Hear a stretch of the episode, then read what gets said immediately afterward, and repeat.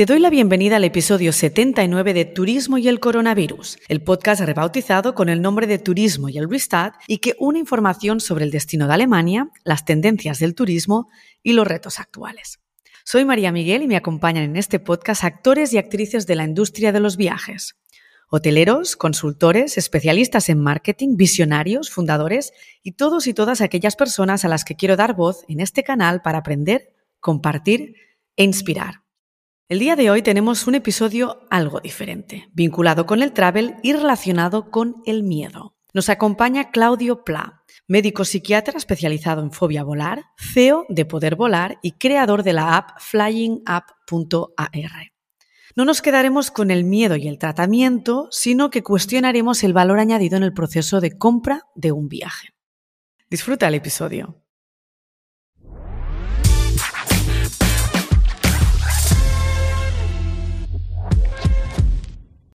Buenas tardes, Claudio. Bienvenido al podcast de Turismo y el Restart y un gusto tenerte aquí en este podcast con nosotros.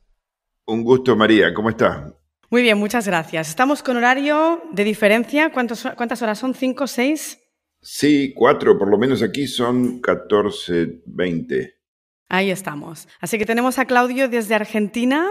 Y de hecho, tú te pusiste en contacto conmigo para participar en este podcast. Cuando lo hiciste pensé, ¿cómo encajo este tema, el miedo a volar, en este podcast? Sin embargo, a ti y a mí, al igual que a todos los invitados de este podcast, nos une la intención común que es mejorar la experiencia de viaje. Así que pensé, vamos a hablar, vamos a tener una charla con Claudio y a ver qué nos cuenta y a ver qué nos puede aportar y seguro que salen un montón de historias que seguro podemos unir con la industria de los viajes y el sector turístico. Primero, para situarnos, háblanos de ti, tras años como psiquiatra, en qué momento y por qué decides enfocarte específicamente al medio volar. Así que háblanos de todo esto y a partir de ahí cuéntanos el desarrollo de tus diferentes proyectos relacionados con el tema. Perfecto. Estudié medicina pensando en ser psiquiatra y dentro de la psiquiatría me empezaron a gustar mucho lo que tenía que ver con los trastornos de ansiedad, que es lo que antiguamente se llamaba el estrés. Y Hice la formación psicoanalítica oficial de, dependiente de la IPA, de la Internacional de Psicoanálisis fundada por Freud. Mi, analista didacta, cuando terminé la formación, me dijo que me invitaba a trabajar con él en la línea, nuestra línea aérea de bandera, Aerolíneas Argentinas, para dar cursos para pilotos, factores humanos. Y ahí descubrí que los pilotos que pasaban por los cursos nos contaban de la enorme cantidad de pasajeros que sufrían con el vuelo y que ellos los llevaban a la cabina de mando en la época en que se podía llevar a los pasajeros a la cabina de mando y trataban de calmarlos.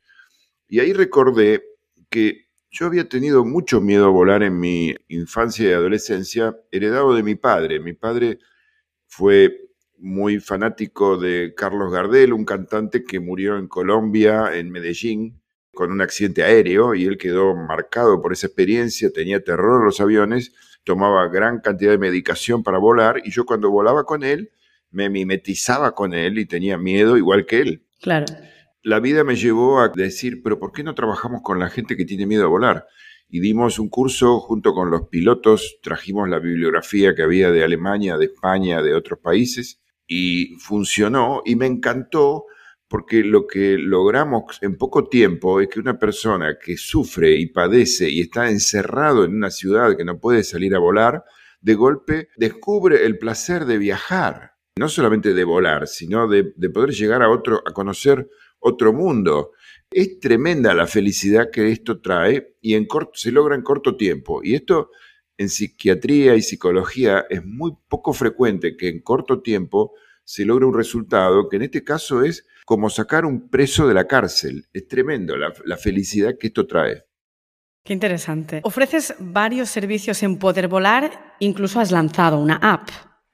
Sí, me gusta la tecnología y justamente ahora la pandemia, la cuarentena, colocó a muchas personas, tanto profesionales como pacientes, en la posibilidad de conectarse vía Zoom y todos los programas que hay para videoconferencia Y dentro de la telemedicina, la psiquiatría es lo que más fácil se puede conectar vía videoconferencia, porque trabajamos finalmente con la palabra y, y ahora tenemos las recetas digitales que podemos medicar y la persona recibe el medicamento, la receta para comprar el medicamento. Y el app yo lo que me doy cuenta es que la persona sufre en la previa al vuelo, las 48, 72 horas anteriores al vuelo, no duerme, está inquieto y entonces necesita tener un acompañamiento. El app es un intento de conseguir un acompañamiento virtual que incluso ahora en aviones modernos que tienen conexión a Internet permitirían conectarse con el pasajero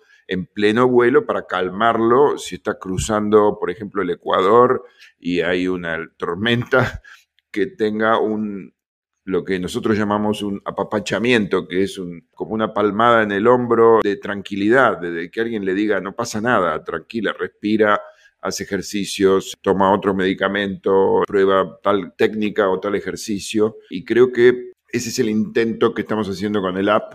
Necesitaríamos realmente, aprovecho tu podcast para convocar gente que puede colaborar en esto, que es tanto desde la línea aérea, los sistemas de medicina de viajero, las telecomunicaciones, etcétera. Se puede, o sea, hay muchos actores, fundamentalmente todos los agentes de turismo, que pueden ayudar a generar este acompañamiento que finalmente puede ser perfectamente un amenity más para el vuelo, algo que que acompañes ese momento que en los vuelos largos la gente se pone muy mal y tiene que tener alguna guía o algún, alguna tarea para hacer para poder ordenar su cabeza y que no se le dispare hacia pensamientos irracionales o, o muy locos.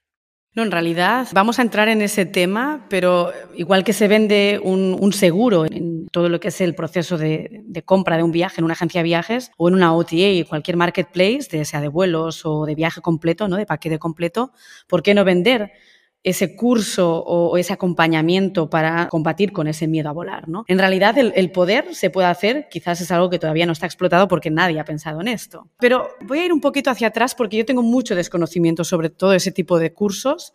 Porque yo nunca tuve miedo a volar. De hecho, a mí el hecho de turbulencias hasta me parece apasionante. Es un poco, un poco macabra, pero la verdad que, que a mí esa adrenalina como que me gusta. Tampoco he tenido ninguna situación malísima de vuelo, así que quizás hablo con la boca pequeña, ¿sí? Pero has comentado, Claudio, que el hecho de combatir ese miedo es algo que dura relativamente poco, es decir, que se puede curar de forma relativamente rápida. ¿Cómo funciona realmente normalmente esto?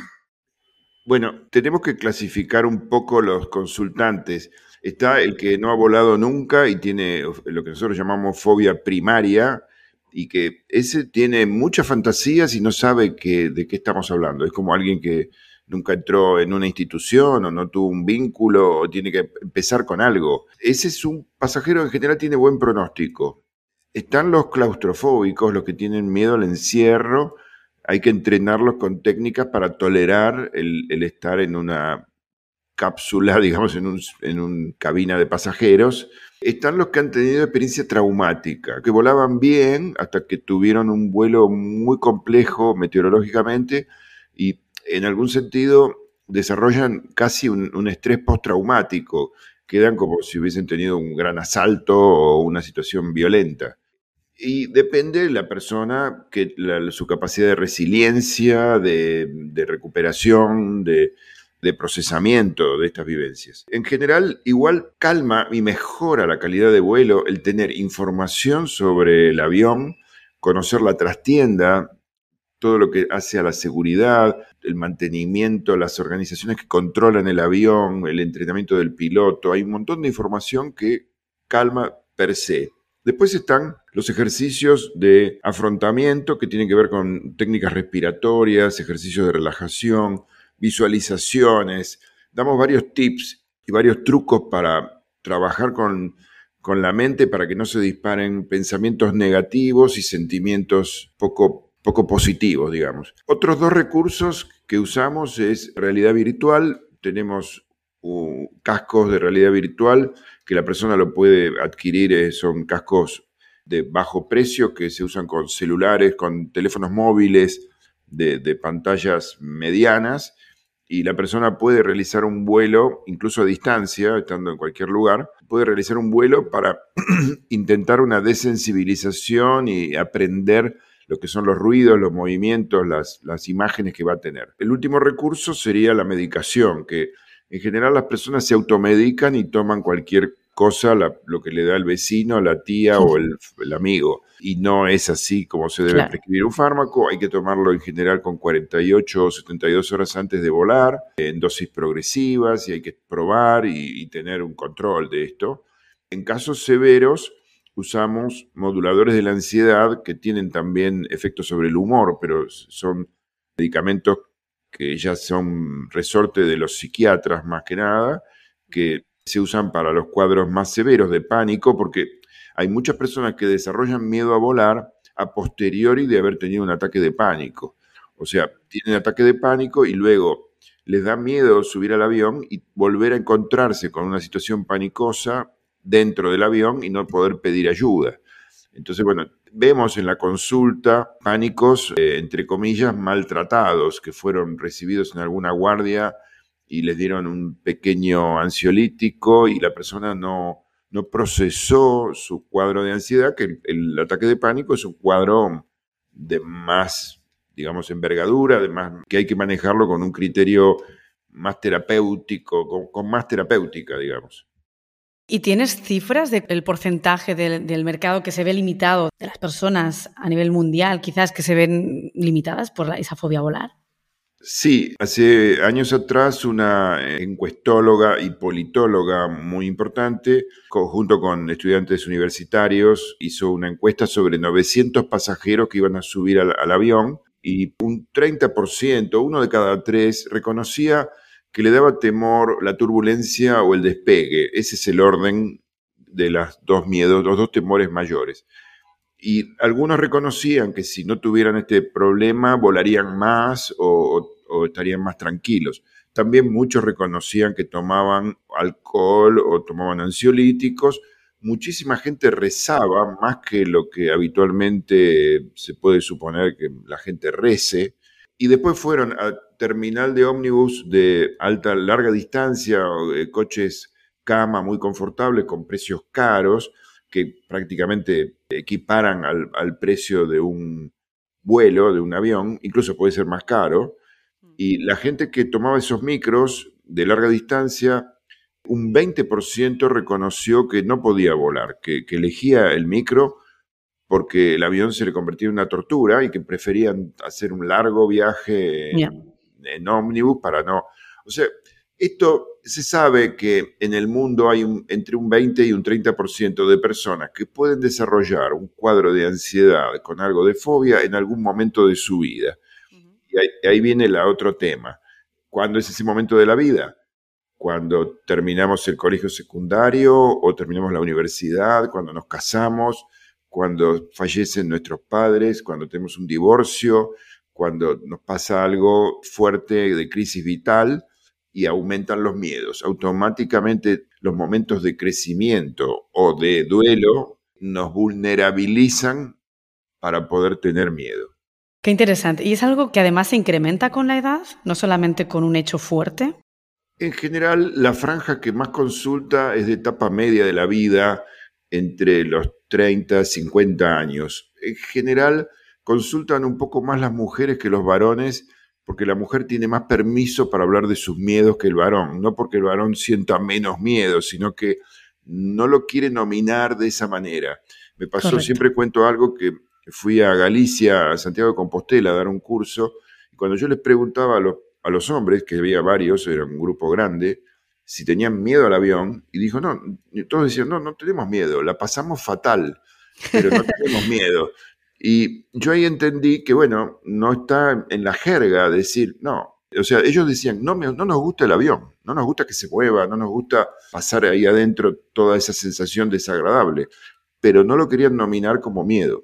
Entonces, un poco más de mujeres que de hombres, las mujeres consultan más cuando tienen hijos, porque cuando tenemos hijos, todos pensamos más en nuestra finitud, porque sabemos que tenemos a cargo a alguien que lo vamos a tener a cargo durante muchos años y que queremos estar bien para cuidarlos. Entonces, mis padres, como mi padre tenía mucho miedo a volar, viajaban, por ejemplo, a Europa en dos aviones diferentes y se encontraban, porque mi padre decía, si el avión le pasa algo, por lo menos nuestros hijos no van a quedar huérfanos de padre y madre. Y mi padre nos dejaba un testamento holográfico escrito a mano a mi hermano y a mí diciendo dónde estaba el dinero y a quién teníamos que recurrir en caso de que nos pasara algo, le pasara algo a ellos. Por lo tanto, por eso es que yo también tuve bastante miedo a volar, digamos.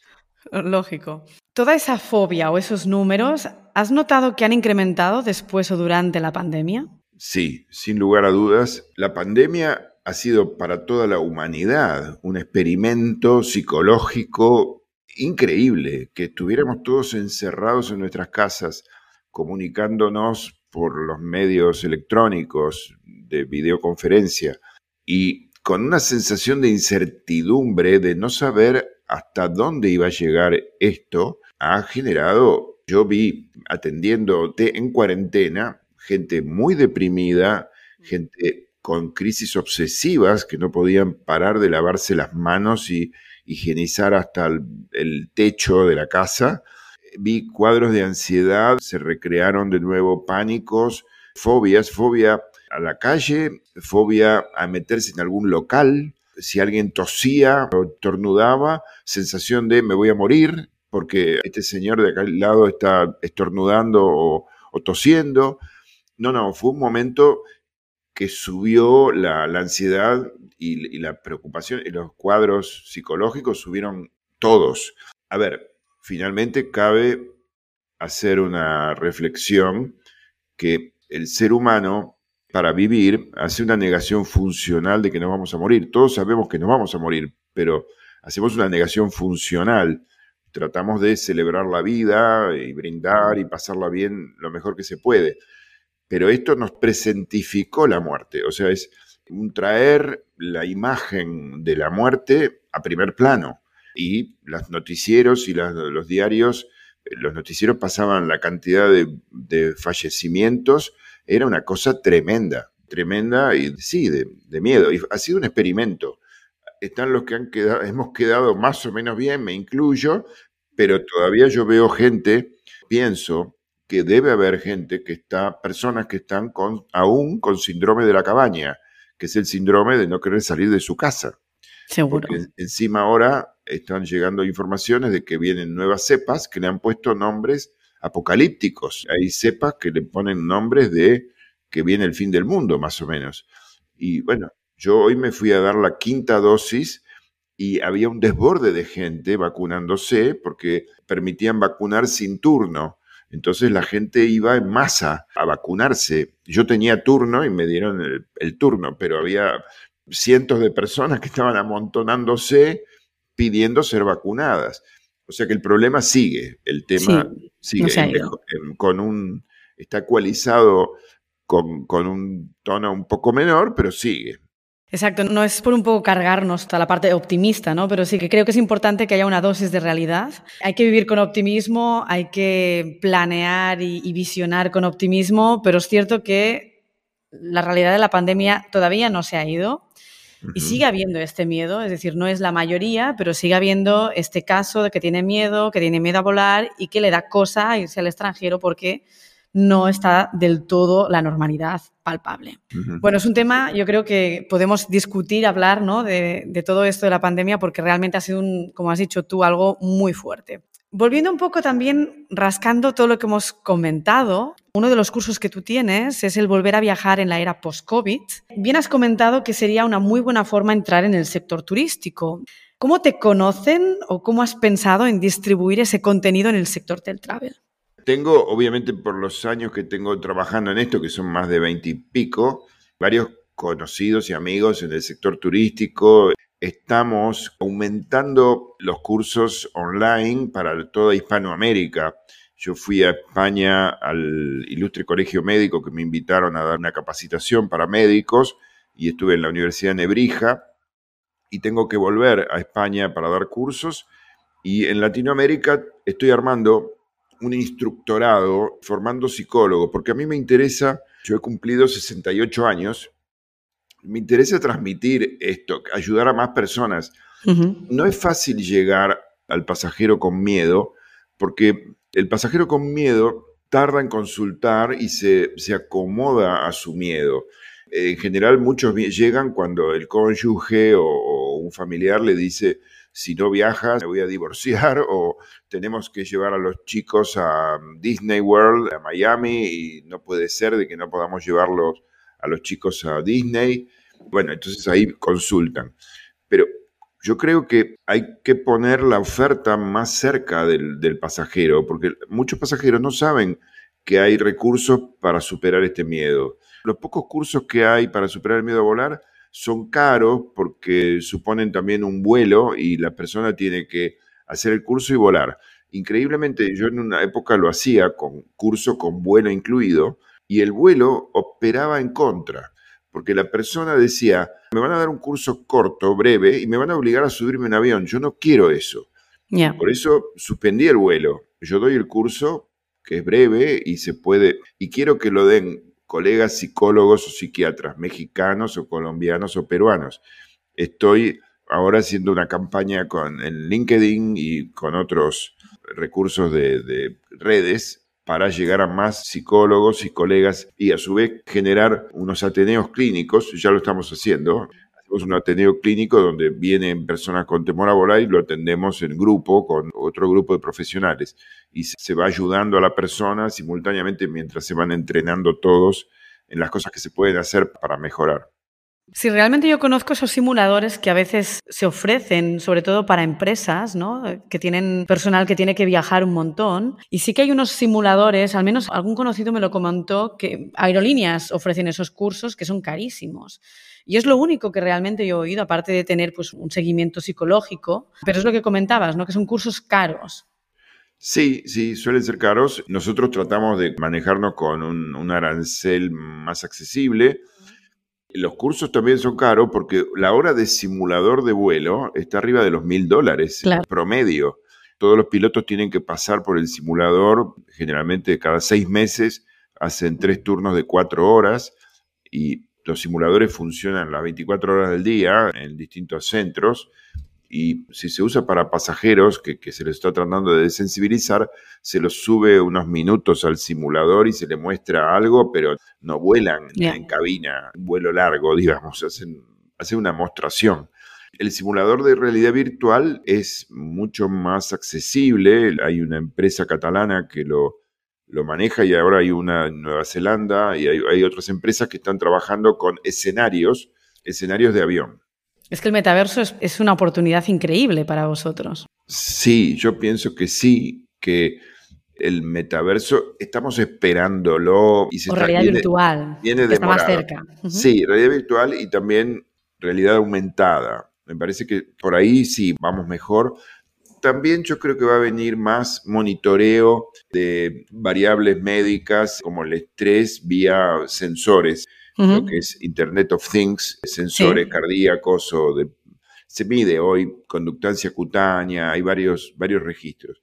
A mí me fascina toda esta evolución que está teniendo la telemedicina, en general todo lo que hace el diagnóstico y tratamiento de todo tipo de dolencias, digamos la verdad que la tecnología nos brinda muchísimas oportunidades y en más sectores de, los que a veces principalmente creemos. ¿no? Y la medicina es algo que, que, está ahí, que necesitamos y que es bueno que sea accesible. De hecho, el tema del miedo a volar es curioso porque el volar se ha convertido, quizás ahora volvemos atrás, pero se ha convertido en algo accesible para mucha gente. Y luego estos cursos no lo eran. Entonces está bien que salgan otras opciones para que la gente las conozca y las tenga en cuenta.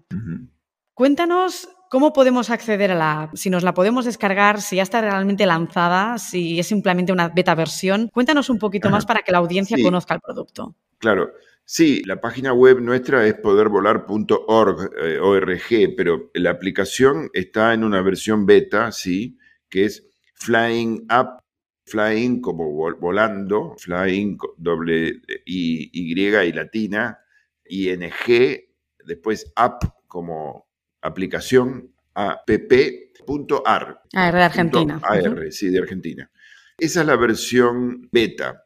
La realidad que estamos esperando armar allí una lista de colegas que se están formando en este momento. Yo incorporé ya tres colegas y se van a incorporar otros cuatro en breve. Y la idea es que los colegas estén a disposición para el pasajero, que, que uno pueda concertar una entrevista, incluso porque en vuelos largos se pide que la gente esté en el aeropuerto tres, cuatro horas antes y la gente en el preembarque se empieza a poner nerviosa porque ve por ahí una tormenta o empieza a tener ansiedad. Entonces, combinar, poder tener una sesión con un terapeuta o entrenado para hablar del vuelo y la persona necesita acompañamiento, porque el miedo va acompañado de un sentimiento de soledad y de desamparo. Y tenemos que nosotros como terapeutas colocarnos allí en el acompañamiento. Estamos justamente con un grupo analizando teóricamente lo que es la teoría del apego. El apego bueno que uno puede haber tenido en la infancia es el que después nos da el poder acompañarnos a nosotros mismos de buena manera. Pero hay personas que tienen problemas con el apego y se sienten en franco desamparo. Y los aeropuertos además se han puesto un poco hostiles porque nos hacen casi desnudar para pasar por el, los arcos de metales y nos revisan el equipaje. Y hay, hay un clima un poco paranoide, digamos, de generar paranoia en el aeropuerto, ¿no? Encima vienen a veces con perros que olisquean los equipajes. No, es algo no agradable. encima, para las personas que viajan poco y que no tienen experiencia, hay que entrenarlos de qué es lo que le va a tocar, porque no deja de ser el curso que nosotros damos una psicoprofilaxis, como podría ser la psicoprofilaxis para una embarazada que va a tener un parto y que se le hay que explicarle los pasos que le van a tocar en ese parto. Para un pasajero que no ha volado mucho y que por ahí tiene algún vuelo doméstico cortito y de golpe tiene que hacer el vuelo internacional de muchas horas, se tiene que preparar para eso. Y hay que explicarle los pasos y cómo va a ir viniendo. Pues ahora no va a ser solamente el pre, sino que además, no sé si, ya lo has oído, que seguramente van a anular el modo de avión en, los aviones. Entonces ahí tenéis ya la oportunidad de hacer el pre, el durante y el después, que es algo, una gran oportunidad para aplicaciones de ese tipo. Sí, yo tengo algunos pasajeros que mandan mensajes por WhatsApp o se han conectado, han mandado mails estando en vuelo. Ahí tenemos una otra ansiedad. El pasajero ansioso le gusta tener su celular, su móvil abierto y conectado. El desconectarse genera ansiedad, como también le puede generar ansiedad dejar el móvil en su casa y salir a, la calle y tiene que volver porque no puede dejar el móvil. El móvil es un gran acompañante y que también produce apapachamiento, acompañamiento psicológico, saber que está ahí la familia, los amigos, las noticias, todo. La vida pasa por nuestros móviles, ¿no? Bueno, yo creo que además, siendo tú un apasionado de la tecnología, creo que tenéis un mercado allí muy grande para poder atender. La tecnología puede ayudaros mucho en, hacerlo más accesible a muchísima gente. Yo la verdad es que, bueno, agradezco toda esa conversación, todo lo que nos has compartido. Para mí ha sido una inmersión en el mundo de la psicología. Me parece súper interesante. Creo que a la audiencia también le va a parecer apasionante. Te deseo mucha suerte, Claudio, con todo este proyecto y cualquier cosa que pueda hacer ya sabes dónde estoy. Muchas gracias. María, muchas gracias a ti y te felicito por la buena energía que se te ve en la pasión que pones en el turismo y en este podcast. Así que eh, gracias a ti por la invitación. Estamos en contacto, gracias. Estamos en contacto.